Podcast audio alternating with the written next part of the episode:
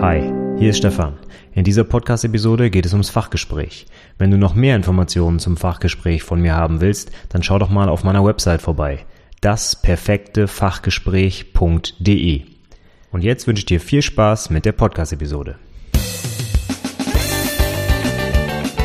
Herzlich willkommen zum Anwendungsentwickler Podcast, dem Podcast rund um die Ausbildung zum Fachinformatiker für Anwendungsentwicklung. In dieser Episode geht es um häufige Fragen im Fachgespräch und zwar zum Thema Testen. Viel Spaß! Hallo und herzlich willkommen zur 94. Episode des Anwendungsentwickler Podcasts.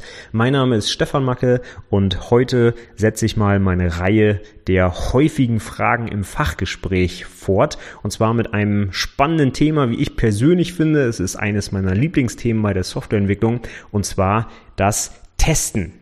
Dazu habe ich schon so viele Sachen zusammengetragen, die man im Fachgespräch so gefragt werden kann, dass das mindestens mal zwei Podcast-Episoden werden. Heute beginnen wir mal mit den etwas allgemeineren Sachen zum Thema Testverfahren, also so ein bisschen Klassifikation von Testverfahren. Was gibt es alles für Testverfahren? Wer kann die durchführen und so weiter? Äh, Anweisungspfad, Überdeckung, Komplexität und so weiter. Also ein Zeug, das gehen wir heute mal durch. Und dann gibt es mindestens noch eine weitere Folge, wo es dann äh, eher so um den Bereich der Technik geht, nämlich die Unit-Tests, Integrationstests und so weiter. Wie führt man die durch und was ist ein Framework und so weiter. Also da kommt noch einiges an Technik. Heute geht es dann eher so um die etwas theoretischeren Inhalte vielleicht, aber trotzdem sehr, sehr wichtig und vielleicht sogar häufiger noch im Fachgespräch gefragt als die konkreten Geschichten zu Unit-Tests, denn das hängt dann natürlich auch immer sehr stark davon ab, ob man überhaupt Unit-Tests geschrieben hat und wenn ja, welches Framework man benutzt hat, welche Sprache und so weiter. Die haben ja alle auch ein bisschen ihre Eigenheiten. Von daher, da gibt es zwar auch ein paar allgemeine Sachen zum Thema Unit-Tests, die man so können sollte, meiner Meinung nach, als Anwendungsentwickler oder Entwicklerin. Aber ähm, heute geht es erstmal um die Sachen, die, also die wirklich absolutes Grundwissen darstellen, die auch wirklich jeder Entwickler schon mal gehört haben sollte und auch erklären können sollte, weil sie auch einfach völlig losgelöst von irgendwelchen konkreten Technologien, von Frameworks, Sprachen oder sonst sonst was sind, sondern wirklich ganz allgemeine Verfahren im Bereich des Software-Tests. Und ich habe einfach mal so ein paar Fragen zusammengestellt und ich würde sagen, die gehen wir einfach mal der Reihe nach durch und dann gucken wir mal, ob ich heute äh, bei den geplanten 30 Minuten lande oder ob ich die wieder hoffnungslos überziehe. Wir fangen einfach mal direkt an mit dem Thema Testen. Eine häufige Frage, die wir zum Beispiel gerne mal stellen, ist sowas wie, was kennen Sie denn für Testverfahren? Das ist jetzt so mal äh, das, die Vergleichsfrage zu meinem Klassiker, was ist denn Objektorientierung? Die lädt dann ja den Prüfling dazu ein, dass er einfach mal zehn Minuten lang so einen kleinen Monolog hält und alles Mögliche erwähnt, was ich da so hören will. Und ähnlich würde ich es dann beim Testen machen. Also ich würde sowas als Einstieg nehmen, wie kann man denn Software überhaupt testen? Oder warum testet man denn Software? Und so weiter. Ne? Das wäre dann so ein lockerer Einstieg. Und dann erwarte ich eigentlich so eine strukturierte Antwort, die mir alle möglichen Testverfahren Testverfahren erläutert, vielleicht gewisse Eigenschaften und dann bis runter zum Unit-Test und Mocking und da kann man alles Mögliche zu erzählen, ja. Aber das erste, was ich jetzt heute einmal durchgehen will, ist dann das, woran ich mich als Prüfling festhalten würde bei der Strukturierung meiner Antwort. Und ich merke mir das immer so, wie lassen sich Testverfahren eigentlich klassifizieren? Und anhand dieser Frage kann man sich so ein bisschen entlanghangeln und äh, sich dann auch hoffentlich am Ende allen Themenbereichen gewidmet haben bei der Antwort. Und ich stelle einfach mal so ein paar Fragen, anhand derer man eben Testverfahren einteilen kann und die gehen wir dann der Reihe nach durch. Und zwar eine Klassifizierung ist möglich. Was wird getestet? Wie werden die Tests durchgeführt? Wer führt die Tests durch? Welche Kenntnisse muss ich für die Erzeugung von Testfällen haben? Wann werden die Tests erstellt? Wird die Software für den Test ausgeführt oder nicht? Und welches Ziel verfolgen die Tests? Das wären so verschiedene Möglichkeiten, wie ich Tests eingruppieren kann. Ich kann zum Beispiel so etwas wie Unit-Tests in mehrere dieser Kategorien einteilen. Zum Beispiel wird bei einem Unit-Test eine einzelne Komponente getestet. Sie werden hau äh, hauptsächlich maschinell, also automatisch durchgeführt. Der Entwickler führt sie durch. Kenntnisse sind nötig über den Code, damit ich auch weiß, welche Edge Cases und so ich testen muss. Wann ich die Tests erstelle, hängt zum Beispiel ab, ob ich Test-Driven Development mache oder nicht. Also zum Beispiel Test First oder Test Last. Die Test, ähm, bei Unit-Test wird die Software ausgeführt. Das ist also ein dynamisches Testverfahren. Und ähm, ja, das wäre es eigentlich schon. Also wenn ich mich anhand dieser Stichpunkte entlanghangel, komme ich auch auf die Alternativen, die es vielleicht zu den Testverfahren, die ich schon kenne oder die ich schon genannt habe, besser äh, noch gibt. Deswegen finde ich das immer eine ganz wichtige Sache, so ein paar dieser Klassifizierungsmerkmale sich einfach zu merken. Und anhand derer kann man sich dann so ziemlich durch alle möglichen Testverfahren, die es da draußen gibt, durchhangeln. Und das mache ich jetzt auch einfach mal. Fangen wir doch mal mit der ersten Frage Frage an. Was wird getestet? Da gibt es mehrere Unterscheidungen, beziehungsweise zwei, die ich jetzt noch mitgebracht habe. Einmal Komponente beziehungsweise Unit, Integrationstest oder das ganze System. Das wäre dann ein Systemtest. Man kann aber auch die funktionalen Anforderungen oder die nicht funktionalen Anforderungen testen. Das wäre dann die zweite Möglichkeit, das zu klassifizieren. Gehen wir das kurz durch. Eine Komponente oder auch Unit, äh, daher kommt auch der Begriff beim Unit-Test, ist eine, die, die kleinste zu testende Einheit meiner Software. Meistens ist es halt eine Methode, zum Beispiel in der Objekteorientierung, und die wird normalerweise in Isolation getestet. Das heißt, ohne, dass sie mit anderen Komponenten zusammenspielt. Sofern ich dann aber zwei Komponenten oder mehr gemeinsam teste, also Klassiker, eine Klasse, die irgendwie auf eine Datenbankklasse zugreift, dann habe ich schon einen Integrationstest. Test, weil ich hier zwei Dinge teste, die zusammen nur ihre Funktionalität bereitstellen zum Beispiel. Und als letztes kann ich noch das gesamte System als Ganzes quasi testen. Das wäre dann halt der Systemtest. Ich habe also hier den Fokus, was teste ich? Etwas im Kleinen, ist es eine Komponente? Sind es mehrere zusammen? Ist es eine Integration? Und wenn ich das gesamte System teste, also zum Beispiel über die GUI irgendwas ausführe, das dann bis runter in die Datenbank geht, dann mache ich einen Systemtest. Auf der anderen Seite kann ich dann entweder funktionale oder nicht funktionale Anforderungen testen. Also Beispiel, wenn ich irgendwo einen Taschenrechner programmiere, ich weiß, das werden wir in der Praxis nicht tun, aber stellen wir uns das vor, dann wäre natürlich eine Funktion dieses Taschenrechners die addiere Funktion zum Beispiel. Und da kann ich jetzt natürlich ganz konkret schauen, ob er denn korrekt addiert. Das wäre also eine funktionale Anforderung, dass die Addition korrekt gemacht wird. Es gibt aber auch nicht funktionale Anforderungen, die wollen wir jetzt hier nicht alle durchgehen, aber das wäre dann sowas wie ähm, äh, Ausfallsicherheit zum Beispiel oder äh, Effizienz oder Sicherheit und äh, Performance und solche Sachen. Ne? Das kann man jetzt am Taschenrechner schlecht festmachen, aber wenn zum Beispiel die Addiere-Funktion fünf Sekunden braucht, um zwei Zahlen zu addieren, dann wäre das, glaube ich, durchgefallen bei der nicht funktionalen Anforderungen der Performance. Ja? Okay, aber zu den Anforderungen, die es da draußen so gibt, mache ich, glaube ich, nochmal eine eigene Podcast-Episode. Das, ist ganz schön umfangreich und gerade auch diese nicht funktionalen Anforderungen, das sind eigentlich viel, viel mehr Anforderungen, als es funktionale gibt. Ich habe mal so eine schöne Klassifizierung von Anforderungen gesehen. Da sind die funktionalen Anforderungen genau eine Gruppe und es gibt dann noch 23 andere Gruppen, die alle nicht funktional sind. Von daher sollte man da gut schauen, was denn da getestet werden soll. Denn zum Beispiel die Performance einer Anwendung, die teste ich natürlich ganz, ganz anders als die Funktion bei der Addition, um dabei zu bleiben, da kann ich natürlich jetzt einfach zwei Zahlen reingeben und ich erwarte, dass die dritte zurückkommt. Aber wie teste ich denn die Performance des Taschenrechners? Da muss ich schon mir wirklich was Gutes überlegen. Ich brauche irgendwie, keine Ahnung, eine automatische Stoppuhr oder keine Ahnung, um irgendwie auch einen Toleranzbereich festzulegen. Zum Beispiel wird das schon sehr schwierig. Ne? Weil was ist denn schnelle Antwortzeit? 10 Millisekunden, 100 oder 1000? Ja, das ist also schon sehr, sehr schwierig.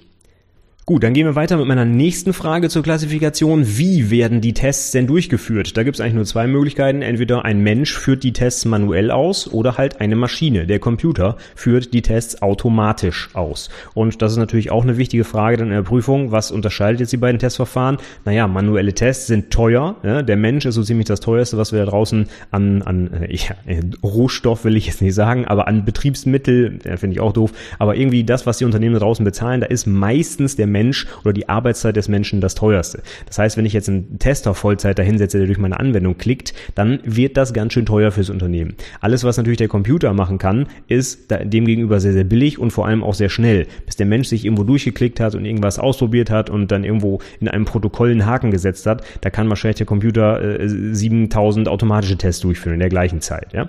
Also von daher werden automatische Tests zumindest von den Entwicklern auf jeden Fall bevorzugt, denn ein manuelles Testen ist natürlich auch langweilig. Ne? Das ist kein Job, den man gerne macht, weil man immer wieder das Gleiche testen muss. Ne? Bei jedem neuen Release der Software muss ich eigentlich alle vor, äh, schon bekannten, vorhandenen Funktionen nochmal testen, denn die könnten ja alle kaputt gegangen sein. Und das heißt, ich mache auf Deutsch gesagt immer wieder dasselbe. Und das ist natürlich jetzt nicht gerade ein Traumjob vielleicht. Also, wichtige Klassifizierung, entweder manuelle Tests oder automatische Tests. Dann ist vielleicht auch ganz wichtig für die Klassifizierung, wer führt denn diese Tests durch? Da kann man zum Beispiel unterscheiden zwischen Entwickler oder Fachbereich. Man könnte aber zum Beispiel auch noch den Kunden dazu nehmen und verschiedene andere Zielgruppen. Ich unterscheide jetzt erstmal hier zwischen dem Entwickler, da wären wir dann zum Beispiel wieder bei den Unit-Tests, weil der Entwickler die natürlich programmieren muss, oder eben der Fachbereich. Der Fachbereich wird wahrscheinlich eher manuelle Tests durchführen und auch ganz anders an ähm, die Tests herangehen. Das werden wir gleich dann noch sehen, welche Kenntnisse muss er denn mitbringen. Der Entwickler kann natürlich mit Kenntnis des Codes ganz anders testen als ein Fachbereich, der das System so ein bisschen als Blackbox versteht. Und da schlage ich auch direkt die Brücke zur nächsten Einteilung, nämlich welche Kenntnisse muss ich jetzt mitbringen, um die Testfälle erstellen zu können. Bei einem Whitebox-Test heißt das, ich kann den Source Code äh, lesen, ich kenne den Source Code und weiß, was der macht. Und bei einem Blackbox-Test verhält sich die Software für mich wie eine Blackbox, deswegen heißt das so. Blackbox im Sinne von, ich kann nicht reingucken. Das heißt, ich gebe nur von draußen irgendetwas rein und kriege auf der anderen Seite wieder was raus, aber was dazwischen so passiert ist, das sehe ich nicht. Das heißt, bei der Erzeugung meiner Testfälle zum Beispiel, kann ich nicht berücksichtigen, was jetzt diese Box mit meinen der Daten macht. Ob da zum Beispiel eine Schleife durchlaufen wird oder eine Fallunterscheidung oder sonst irgendwas. Ich sehe nur, das gebe ich rein, das kommt hinten raus. Wenn ich allerdings den Code kenne, also mein System wie eine Whitebox, eine durchsichtige Box, wo ich quasi reinschauen kann, betrachte, dann sehe ich, oh, da wird eine Schleife gedreht und die Schleife zählt von 1 bis 10. Das heißt, vielleicht müsste ich auch mal irgendwie einen Test machen mit Eingangswert 11 oder sowas, ne? wenn zum Beispiel der Zähler als Variable von draußen reingegeben wird. Einfach um zu gucken, ob dieser Sonderfall da auch berücksichtigt wird. Während zum Beispiel bei der Blackbox der Fachbereich einfach sagt, ja Mensch, ich gebe da mal meine Standardwerte rein, ne, was ist Mehrwertsteuer, 19 Prozent, gebe ich mal rein, wird wohl passen. Aber er würde vielleicht nicht auf die Idee kommen, zum Beispiel als Mehrwertsteuersatz minus 19 da einzugeben. Einfach nur, um zu gucken, ob das denn auch funktioniert. Und das würde mir sehr wahrscheinlich einfallen, wenn ich den Code vor mir sehe, weil ich dann halt genau weiß, welche Probleme dieser Code eventuell haben könnte. Und demnach komme ich dann auch auf ganz andere Testfälle. Fälle. Also es ist schon interessant, wer auch diesen Test durchführt. Entwickler, Fachbereich, eine Testabteilung, der Kunde vielleicht sogar. Ne? Das kann man also einmal heranziehen und auch, was ich über den Code wissen muss oder über das System wissen muss, um es testen zu können. Dann gibt es noch eine Einteilungsmöglichkeit äh, danach, wann diese Tests erstellt werden. Da gibt es zum Beispiel dann den Test First oder den Test Last Satz. Test First haben wir zum Beispiel beim Test Driven Development. Da wird der Testcode geschrieben, bevor der entsprechende Produktivcode geschrieben wird. Und beim Test Last werden halt die Tests am Ende der Programmierung des Produktivcodes erstellt. Beides hat so Vor- und Nachteile, wobei ehrlich gesagt Nachteile bei Test First kenne ich eigentlich nicht. Ich kenne eigentlich nur Nachteile bei Test Last und der zentrale Nachteil ist, dass es dann keiner mehr die Tests schreibt, weil äh, dann der Kunde schon bezahlt hat, äh, nein, bezahlt hat nicht, aber ähm, die, die Zeit wird knapp, das Projektziel oder der, das Projektende nähert sich und dann sagt der Chef, Leute, wir müssen fertig werden, komm, schmeiß die Tests weg, äh, wir machen nur noch Produktivcode, hier noch ein Feature, dann noch was Tolles rein und dann schreibt natürlich kein Mensch mehr Tests, die werden vernachlässigt, genauso wie die Dokumentation am Ende immer hinten runterfällt. Von daher ist es eigentlich immer sinnvoll, die Tests zuerst zu schreiben, insbesondere als Entwickler natürlich. Also das Test-Driven Development, finde ich, ist eigentlich schon oder sollte schon Standard sein bei der Softwareentwicklung. Äh, dadurch kann ich auch meinen Code gezielt designen. Deswegen heißt es auch Test-Driven ähm, Development, weil die Tests nämlich meine Implementierung vorantreiben und auch mein Design. Aber davon mal abgesehen, gibt es also zwei Möglichkeiten. Wenn ich zum Beispiel eine Methode testen möchte, dann kann ich den Test vor der Methodenimplementierung schreiben oder ich schreibe die Tests halt danach, wenn sie schon fertig ist.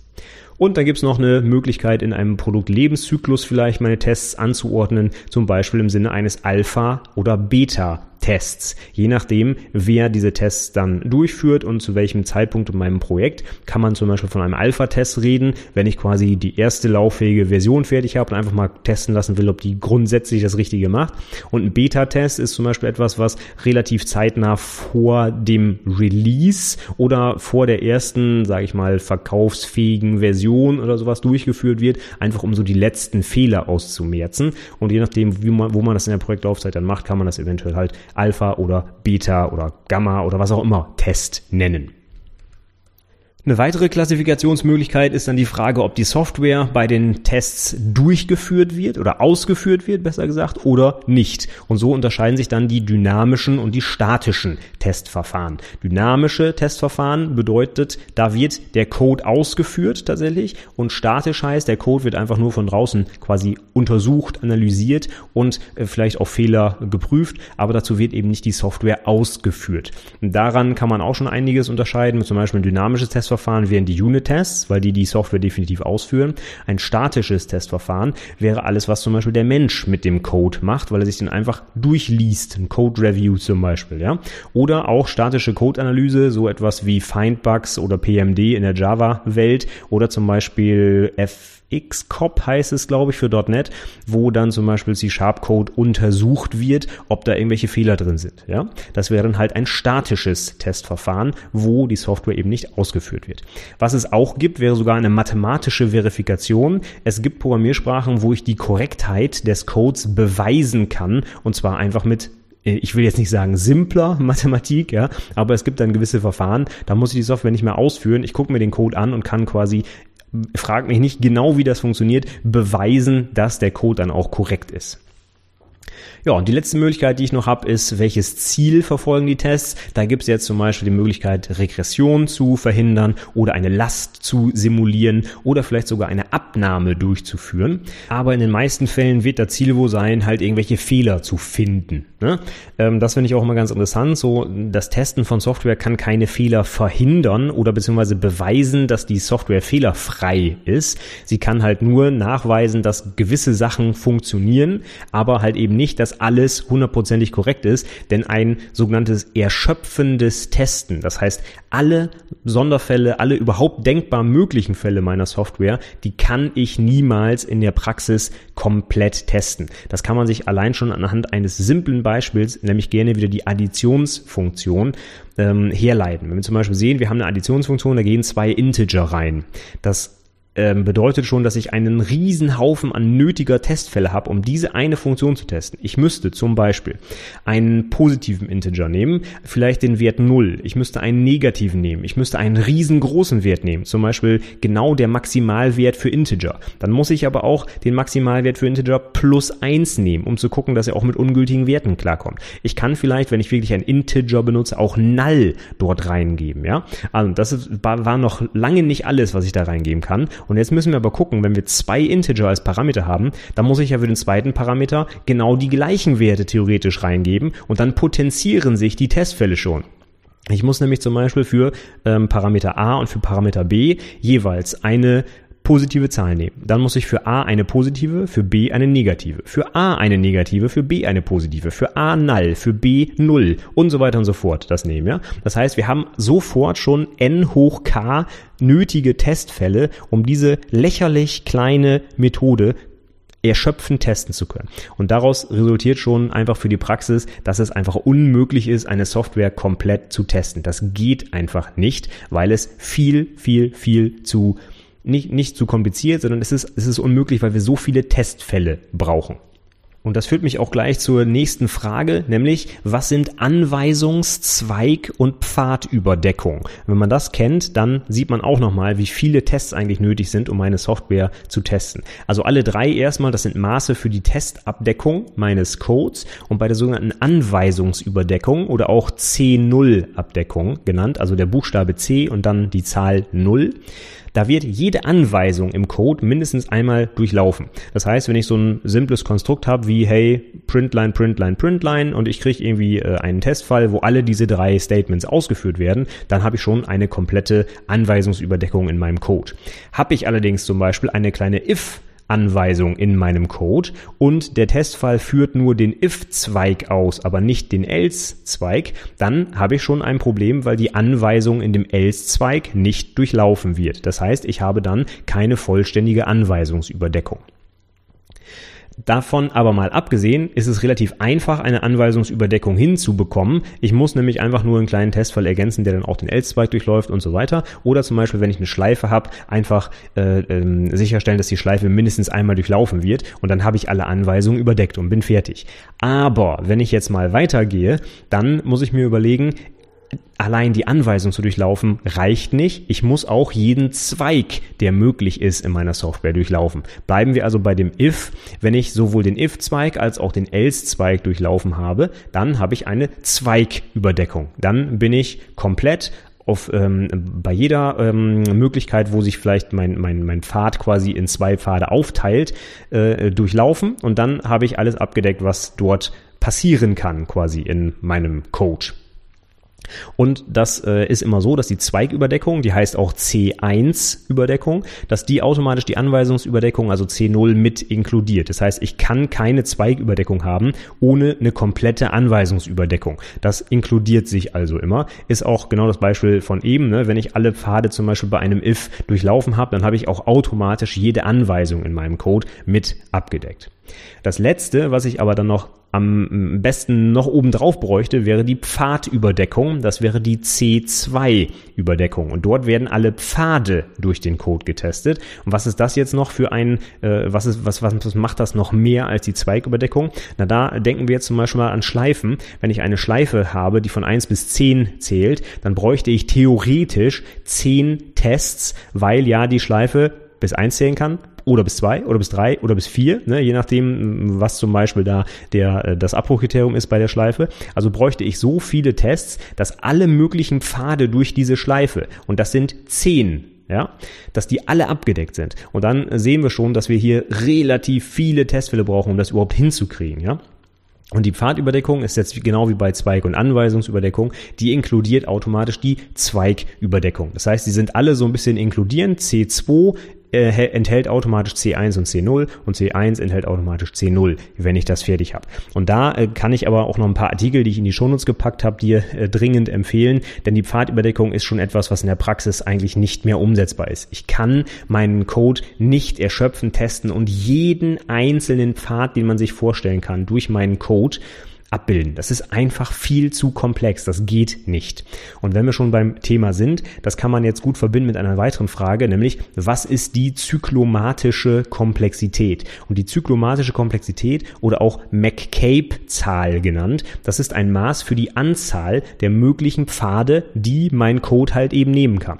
Und stellen wir uns jetzt ein ganz einfaches Beispiel vor mit einer if-Anweisung und einer Schleife, die bis 10 zählt, dann habe ich automatisch schon 20 Pfade durch meinen Code. Denn das if könnte einmal in den true oder einmal in den false Zweig quasi gehen, also einmal in den if, einmal in den else Zweig und danach würde sie vielleicht eine Schleife durchlaufen, die zehn mögliche durch, äh, Durchläufe haben kann. Dann könnte es so sein, dass ich beim if in den if-Zweig gehe und danach bis eins zähle oder in den else-Zweig gehe und bis zwei zähle oder in den if und bis fünf zähle und so weiter. Also du siehst, du musst alles kombinieren, was da möglich ist. Das heißt, beim if gibt es zwei unterschiedliche Möglichkeiten und bei der Schleife gibt es zehn. Und das heißt, die müssen jetzt multipliziert werden, um auf die Gesamtanzahl aller Pfade zu kommen. Und diese Anzahl, also das ist jetzt sehr vereinfacht, das ist jetzt nicht identisch mit der zyklomatischen Komplexität, aber die zyklomatische Komplexität ist eine Maßzahl, die mir sagt, wie komplex mein Code ist, also wie viele Möglichkeiten es gibt, um diesen Code zu durchlaufen. Das ist nicht hundertprozentig das, was ich gerade gesagt habe, also nicht einfach zwei mal zehn und dann bin ich fertig, aber so grob kann man das schon sagen, dass das so berechnet wird. Das heißt, je komplexer mein Code, umso mehr Möglichkeiten gibt es, diesen Code zu durchlaufen und umso mehr Testfälle brauche ich, um das abzudecken. Und, das ist jetzt eigentlich das Interessante an der zyklomatischen Komplexität, umso schwieriger wird es für den Menschen, den Code zu verstehen, weil ich einfach nicht mehr 20 verschiedene Wege durch den Code in meinem Kopf halten kann und verstehen kann und abgleichen kann. Von daher, je höher die Komplexität, umso schwieriger zu testen und umso unverständlicher wird das Programm. Oh, dann bin ich schon bei meiner letzten Frage für heute. Und zwar, das ist jetzt so der Killer, ne? welche sonstigen Testverfahren gibt's denn sonst noch so?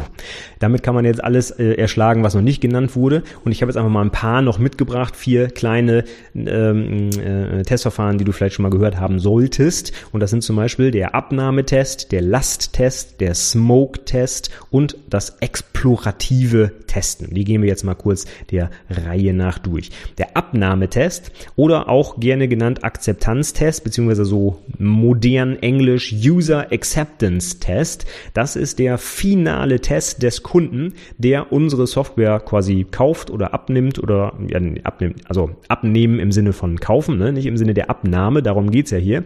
Aber der führt diesen Test durch, bevor er uns quasi die Kohle überweist. Darum geht's nämlich eigentlich. Ne?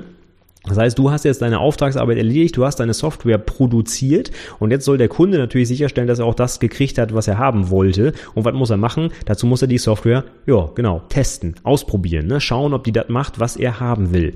Und wenn dieser Abnahmetest jetzt bestanden ist, dann bedeutet das, der Kunde hat dir gesagt, jo, du hast deine Pflicht erfüllt, das Produkt, was ich in Auftrag gegeben habe, das wird oder das, das setzt genau die Sachen um, die ich haben wollte. Das bescheinige ich dir durch diesen Abnahmetest und damit ja, werde ich jetzt quasi zahlungspflichtig und musste deine Rechnung bezahlen, weil du jetzt ja deinen Job gemacht hast. Also bin ich jetzt dran und darf dir das Geld überweisen. Das ist also etwas, was quasi auch eine, eine wichtige Hürde darstellt in so einem Projekt. Das bedeutet nämlich, jetzt ist das Projekt beendet und ja, quasi der Vertrag ist jetzt erfüllt von deiner Seite. Die, der, der, der nächste Begriff, den ich hatte, das war der Lasttest. Ein Lasttest ist äh, eine Möglichkeit, um ein System, wie der Name schon sagt, unter Last zu bringen. Das heißt, es wird möglichst versucht, ganz, ganz viele gleichzeitige Zugriffe zum Beispiel auszuprobieren, mehrere User da drauf zu lassen oder automatisiert natürlich am besten ganz viele Zugriffe zu erzeugen und zu gucken, wie, wie verhält sich denn das System unter hoher Last. Denn wenn ich das auf meinem Entwicklersystem alles toll programmiere und ich klicke da einfach mal ein, zwei Mal im Menü rum, ist es natürlich was anderes, als wenn 1000 User gleichzeitig irgendwie Web-Requests auf meinen Server loslassen. Ja? Und da müsste ich vielleicht schon mal im Vorfeld testen, ob mein System denn unter so einer hohen Last noch vernünftig arbeitet, ob die Response-Time noch vernünftig ist oder ob das Ding einfach super langsam wird oder ob es vielleicht sogar abstürzt, weil halt der Server die Last nicht mehr aushalten kann. Und das wäre natürlich sehr, sehr ungünstig. Gerade in heutigen Zeiten, wenn wir viele Web-Anwendungen bauen und wir stellen so ein Ding online, da kann es halt innerhalb von ein paar Stunden, Tagen, wie auch immer sein, dass da massig User auf die Software gehen. Und wenn wir das vorher nie getestet haben und auf einmal alle einfach nur noch Fehlerbildschirme kriegen, das wäre sehr, sehr ungünstig. Von daher gibt es dann zum Beispiel auch Tools, die automatisiert zum Beispiel für den Apache-Server, ja, einfach massenweise Requests erzeugen. Da sagt man einfach hier, mach mal mit zehn Threads äh, parallel ganz viele Zugriffe pro Sekunde auf die und die URL und dann kann man mal gucken, ob der Server am Ende noch steht oder ob er irgendwie die Grätsche gemacht hat. Dann einen schönen Begriff, den man häufig nochmal hört, das ist der Smoke-Test. Und das kann man sich äh, eigentlich schön merken anhand der Bezeichnung Smoke-Test. Wo kommt das eigentlich her? Das gibt es auch in anderen Branchen, nicht nur in der Softwarebranche. Und der eigentliche Name kommt wohl daher, wenn du zum Beispiel ein, ein äh, Rohr verlegt hast, ja, als Klempner, und du willst sicher sein, dass das Rohr dicht ist, ne? dass an den ganzen Verschraubungen und Verschweißungen und ich weiß nicht, was da alle gemacht wird, ob alle Muffen richtig sitzen oder wie das heißt, ja, da kannst du zum Beispiel, bevor du da jetzt den großen Wasserdruck drauf lässt, einfach mal ein bisschen Smoke, ein bisschen Rauch durch die Rohre schicken. Und der Rauch müsste sich dann an allen Stellen, wo das Rohr undicht ist, quasi seinen Weg nach draußen bahnen. Und da könntest du dann direkt erkennen, ob du alles richtig gemacht hast oder ob es halt noch Lücken in deinem Rohr gibt. Und genau dazu ist jetzt auch der Smoke-Test in der Softwareentwicklung da. In diesem Fall ist es allerdings ein bisschen anders zu verstehen. Also der Smoke-Test bei so einem Rohr wäre wirklich der erste Test, der gemacht wird, um zu gucken, ob das Rohr potenziell dicht ist oder nicht. Und genau so kannst du es auf die Software übertragen. Das ist so ein erster grober Test der Software, um zu entscheiden, ob das Ding potenziell überhaupt lauffähig ist oder nicht. Also, ob du es überhaupt installieren kannst, ob du das Menü aufmachen kannst, ob, keine Ahnung, beim Datei öffnen auch ein Dialog aufgeht oder ob das Ding beim ersten Klick abraucht im Prinzip. Ja? Das ist der Smoke-Test. Also es geht hier jetzt nicht darum, irgendwie was kaputt zu machen oder sowas, sondern es geht darum, ist das Produkt potenziell grundsätzlich überhaupt lauffähig oder ist es schon äh, noch nicht mal startbar oder so. Ne? Und wenn das Ding grundsätzlich läuft, wenn der Smoke-Test also erfolgreich war, dann kann ich auch einsteigen in die tieferen Tests, dann kann ich in die Details gehen, in die automatischen Tests und so weiter und so fort. Aber wenn ich das Ding schon direkt nach dem ersten Klick äh, quasi als kaputt identifiziere, dann brauche ich den ganzen anderen Kram gar nicht mehr testen quasi. Dafür ist der Smoke-Test ganz gut. Ja, und zum Schluss noch ein Begriff, das explorative Testen. Was ist das? Kann man eigentlich auch aus dem Wort herleiten, explore auf Englisch. Ne? Das heißt ja sowas wie erkunden, erforschen. Und hier geht es auch genau darum, dass ein erfahrener Benutzer so ein bisschen mal rumprobiert, ein bisschen die Software erforscht und einfach mal hin und her klickt und Sachen ausprobiert, einfach mal falsche Werte eingibt oder auch mal richtige und einfach mal wirklich mit, mit seinem Hintergrundwissen und seiner Erfahrung probiert, die Software kaputt zu machen, auf Deutsch gesagt. Ja? Das heißt, wir verlassen uns hier nicht auf irgendwelche ähm, Prinzipien wie Äquivalenz, Klassen oder Pfadüberdeckung oder sonstige ganz tolle mathematische Verfahren, sondern wir setzen einfach einen Menschen an die Software und der probiert einfach mal aus. Das sollte natürlich jetzt nicht so sein, dass er einfach mal nur den Standardweg ausprobiert und guckt, ob die Funktionalität da ist, sondern er soll natürlich wirklich dieses Hintergrundwissen mitbringen und zum Beispiel gucken, wenn ich irgendwo ein Datum eingebe, ah, dann ist es sehr häufig so, wenn ich ein Datum in der Zukunft wähle, dass es vielleicht ein Problem gibt mit der Software. Also probiere ich das mal aus. Oder wenn ich den Namen eingebe, gebe ich da einfach mal ein Sonderzeichen ein, der eigentlich gar nicht, äh, das eigentlich gar nicht erlaubt sein sollte in meinem Namen und so weiter. Das heißt, ich brauche eigentlich erfahrene Tester, die so ein bisschen was mitbringen, wissen, was häufig zu Fehlern führt bei der Software und dann halt einfach mal ein bisschen drauf los testen. Und das würde ich auch immer tatsächlich meine, meine User am Ende mal machen lassen oder beziehungsweise meine, meine äh, QA, meine, meine, äh, was heißt denn das, meine, meine Qualitätssicherungsabteilung, wenn ich mit der Programmierung fertig bin. Denn die Entwickler und auch die Benutzer, die testen häufig nur das, was sowieso funktioniert. Ja, also die Standardgeschichten. Ja. Aber so erfahrene Tester, die haben halt im Hinterkopf, ah, sehr häufig hat zum Beispiel der Entwickler vergessen, hier eine kleine Validierung einzubauen, also mache ich mal ein ungültiges Zeichen hier rein und, mhm, und schwupp, stürzt das Ding ab. Ja, und das sind häufig Dinge, die halt, äh, ja, so Standardentwickler oder Benutzer eben vergessen zu testen und deswegen würde ich unbedingt mal einen erfahrenen Tester drauf loslassen, der halt nach solchen Lücken sucht. Okay, ja, dann wäre heute die erste Episode zum Thema Testen im Fachgespräch auch abgehakt und wenn ich auf die Uhr schaue, habe ich das auch ziemlich gut eingehalten mit meinen 30 Minuten, da bin ich schon mal sehr zufrieden. Ich fasse aber noch mal kurz zusammen, was wir heute gehört haben.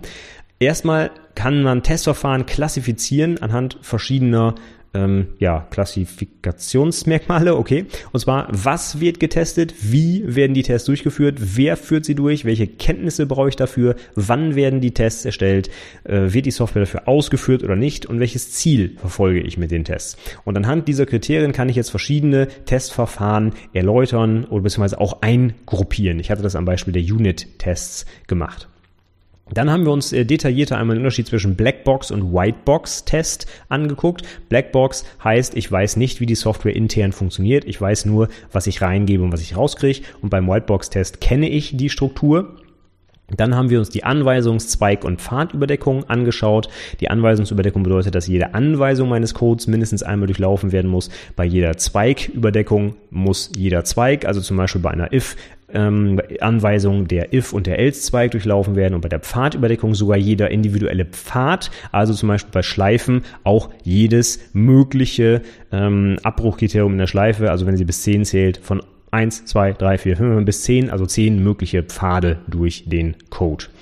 Dann haben wir noch über die zyklomatische Komplexität, eine Maßzahl für die ja, Komplexität meiner Software gesprochen, auch McCabe-Zahl genannt. Und die stellt halt dar, wie komplex meine Software ist, wie viele Wege es durch die Software gibt und wie schwer verständlich sie für den Menschen dadurch wird.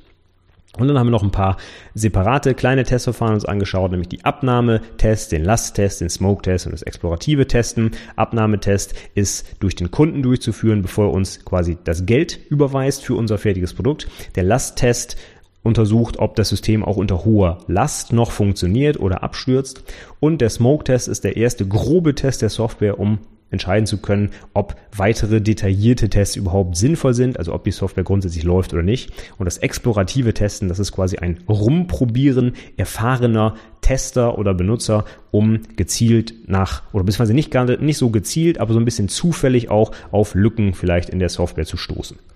Zu einigen dieser Begriffe habe ich auch ein paar Links in die Show Notes gepackt. Die findest du wie immer unter anwendungsentwicklerpodcast.de slash 94 für die heutige 94. Episode. Und als zentrale Literaturempfehlung zu dem ganzen Kram hier habe ich ein sehr interessantes Buch von Peter Liggesmeier in die Show Notes gepackt. Und zwar Softwarequalität, Testen, Analysieren und Verifizieren von Software. Das hat mich bei meiner eigenen Masterarbeit damals schon begleitet. Ich habe über Test-Driven Development geschrieben. Und das fand ich ein ganz tolles Buch, weil da auch absolute Grundlagen erläutert werden. Und auch alle Begriffe, die wir heute hier gehört haben, sind da detailliert beschrieben und noch viel, viel mehr. Also zum Beispiel auch, ich weiß nicht, Code-Reviews und statische Code-Analyse. Und der macht also äh, da einen Riesenfass auf, ist auch ein paar hundert Seiten dick, das Buch, ich glaube 500 Seiten meine ich, nur zum Thema Testen, also wirklich absolut empfehlenswert meiner Meinung nach.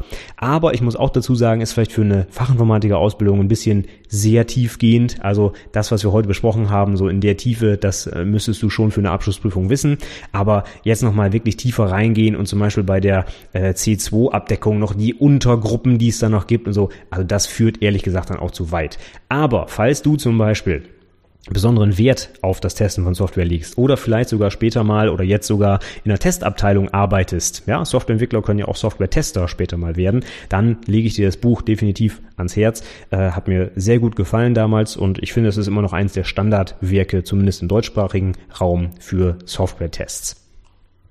Das Buch findest du, wie gesagt, in den Shownotes. Schau doch einfach mal rein. Und wenn du da schon gerade unterwegs bist im Blog, dann schau doch einfach mal auch in den Blogartikel von letzter Woche. Da habe ich nämlich die Projektpräsentation meiner dualen Studentin Elena hochgeladen. Die hat dafür 98 Prozent abgesahnt bei der IHK Osnabrück. Und ich finde, es ist ein ganz, ganz tolles Beispiel. Schön visuell gemacht, eigene Fotos eingebaut und äh, wirklich eine tolle Präsentation. Schau doch mal rein, wenn du ein bisschen Inspiration für deine eigene Prüfung suchst.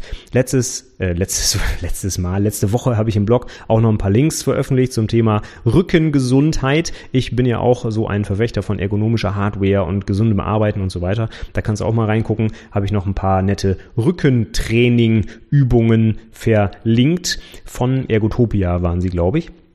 Ähm, wenn du noch ein paar mehr Hinweise oder so hast, dann kommentier gerne zu den beiden Episoden, kommentier auch gerne zu der äh, zu den beiden Blogartikeln so und zu der heutigen Episode kannst du mir auch gerne einen Kommentar schreiben, wenn du noch weitere Ergänzungen zum Thema Testverfahren hast oder äh, irgendwelche möglichen Fragen fürs Fachgespräch dir vielleicht einfallen.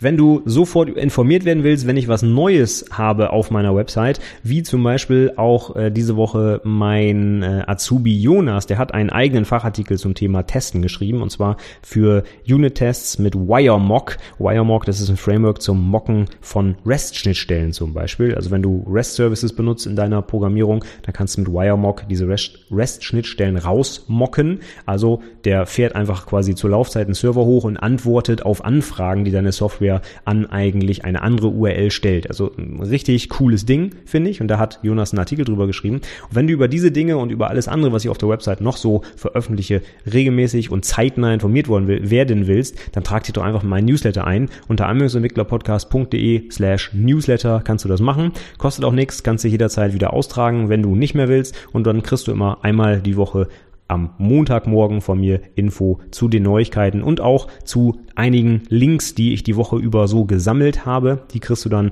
alle von mir in einem netten, kleinen, manchmal auch sehr langen Newsletter. Ich hoffe, es ist ein bisschen was für dich dabei. Und außerdem, wenn wir heute schon über das Fachgespräch reden, das ja Teil der Abschlussprüfung ist. Wenn du dich für den Newsletter anmeldest, kriegst du natürlich auch direkt Zugriff auf meine Artefakte zur Projekt, äh, Projektarbeit. So, meine Checklisten zur Projektdokumentation, Präsentation und so weiter. Kriegst direkt äh, in der ersten Mail nach der Anmeldung den Zugriff darauf zugeschickt.